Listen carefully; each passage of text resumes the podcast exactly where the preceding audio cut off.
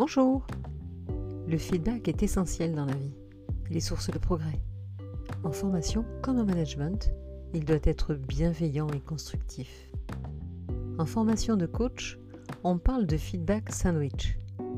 Premièrement, un feedback positif de ce que l'on a apprécié en particulier.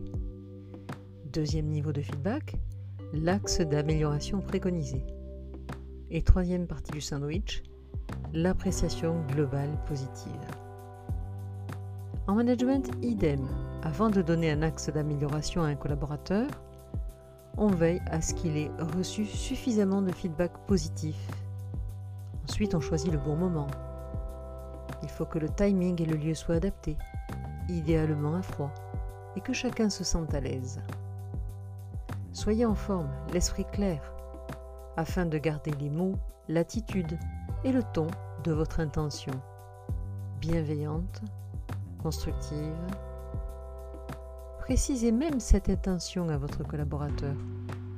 Précisez le but de ce feedback. Précisez qu'il est source d'amélioration, individuelle et collective. Que ce feedback est tout simplement là pour lui permettre de réaliser un meilleur travail. Exposez ensuite votre feedback sandwich de manière sincère, claire et factuelle. Soyez précis sur ce qui doit être amélioré. Et n'oubliez pas que l'objectif à atteindre doit être SMART, spécifique, mesurable, acceptable, réaliste, temporellement défini et écologique. Vous pouvez bien entendu opter pour une réflexion commune quant aux solutions possibles, afin que votre collaborateur s'investisse sur cet axe.